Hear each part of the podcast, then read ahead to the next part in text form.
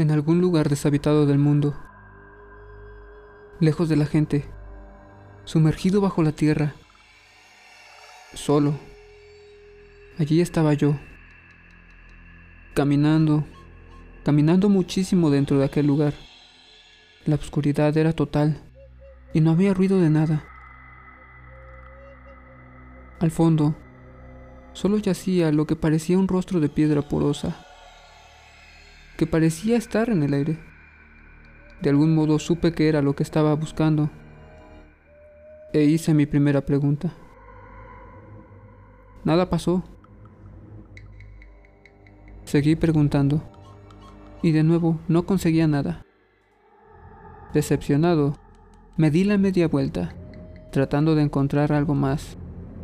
Y en ese momento, ese rostro de piedra me habló. Me dijo que él sabía por qué estaba yo allí y que si quería saber lo que estaba buscando, tendría que aceptar un trato con él. El trato era muy simple. Yo podría hacerle algunas preguntas y a cambio mi vida se acortaría. No importa.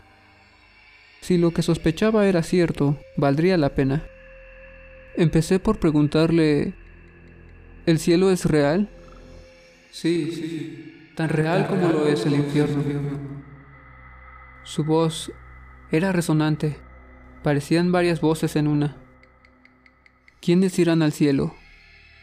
Todo aquel a quien Dios desee tener ahí. ¿Le temes a Dios? Cuando Dios me creó, eliminó mi capacidad para sentir el miedo. Es más, no puedo sentir muchas cosas. Un poco nervioso, traté de explicar mis intenciones no quería hacerlo enojar, pero el calmado aceptó mi pregunta. ¿Qué es lo que puedes sentir? Dolor. ¿Podrías hablarme más sobre la pregunta del cielo que te hice hace un momento? El cielo está abierto para todas las criaturas de Dios, sin excepción. Entonces, tú también puedes entrar en el cielo, ya que eres una creación de Dios. Podría. ¿Por qué no lo haces? Porque cometí el pecado más ofensivo. Porque hice lo que solo Dios, mi Padre, debería de hacer. ¿A qué te refieres? Pregunté, y por algún motivo empecé a sentirme mal. Me refiero a la creación. Creé mis ángeles a mi imagen y semejanza Así que la culpa recae en mí. Mis ángeles están encausados a crear un sufrimiento y destrucción, por lo cual Dios dictaminó que sus almas sean confinadas al infierno por toda la eternidad. ¿Tus ángeles son los demonios? Obviamente. Además, no puedo irme al cielo sin mis creaciones, pues ellos estarán sufriendo. Por ese motivo, decidí que el infierno sea nuestro cielo, y yo me quedaré para sufrir a su lado. ¿Y por qué haces tal sacrificio? Los ángeles son más cercanos que un hijo. Muchas gracias. El mundo estará eufórico cuando les dé la noticia. El cielo existe y tenemos la oportunidad de llegar ahí. Pero tú no podrás.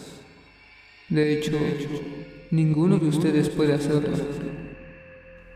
Mi voz se tornó temblorosa, pero pude decirle, no fue eso lo que dijiste. Sé lo que dije.